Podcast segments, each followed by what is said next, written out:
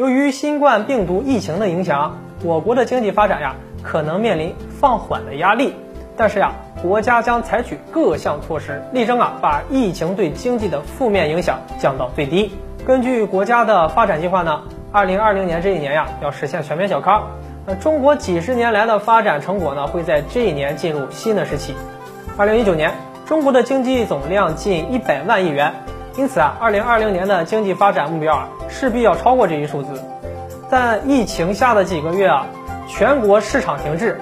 除必要物资外的其他商品生产呢，也遭到了打击，社会的消费需求更是降到了冰点，就连刺激消费的春节，那中国人都在家里面自闭着度过了。如今社会开始复工复产，但一时间呢，社会的消费需求啊，还无法恢复到疫情之前的水平。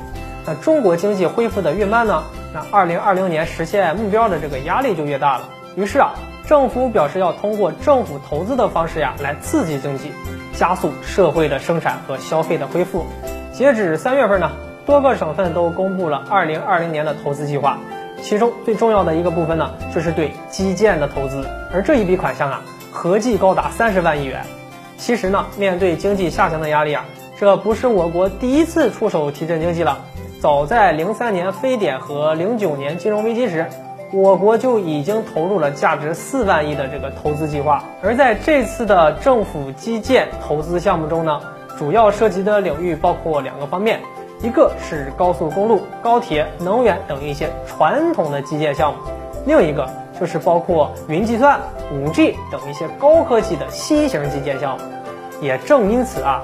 这一次的这个投资和二零零三、二零零九年的一点都不一样，这主要是因为呢，这几次投资啊所处在的时代背景不同。二十一世纪前十年呢，中国正处于人口红利期，当时呀，我们的基建呢正处于快速的发展时期，而如今呢，我们已经成了基建狂魔呀，是全世界基建成果最突出、水平最高的国家。但与此同时呢，也面临着人口红利的消失。我们的发展方式呀，需要加快转变，因此在这次的投资中呢，我们能看到啊许多的科技手段。举个例子，河南省在二月下旬就发布了九百多个建设项目，其中啊就包括生态环保、创新驱动、产业转型发展等多个领域。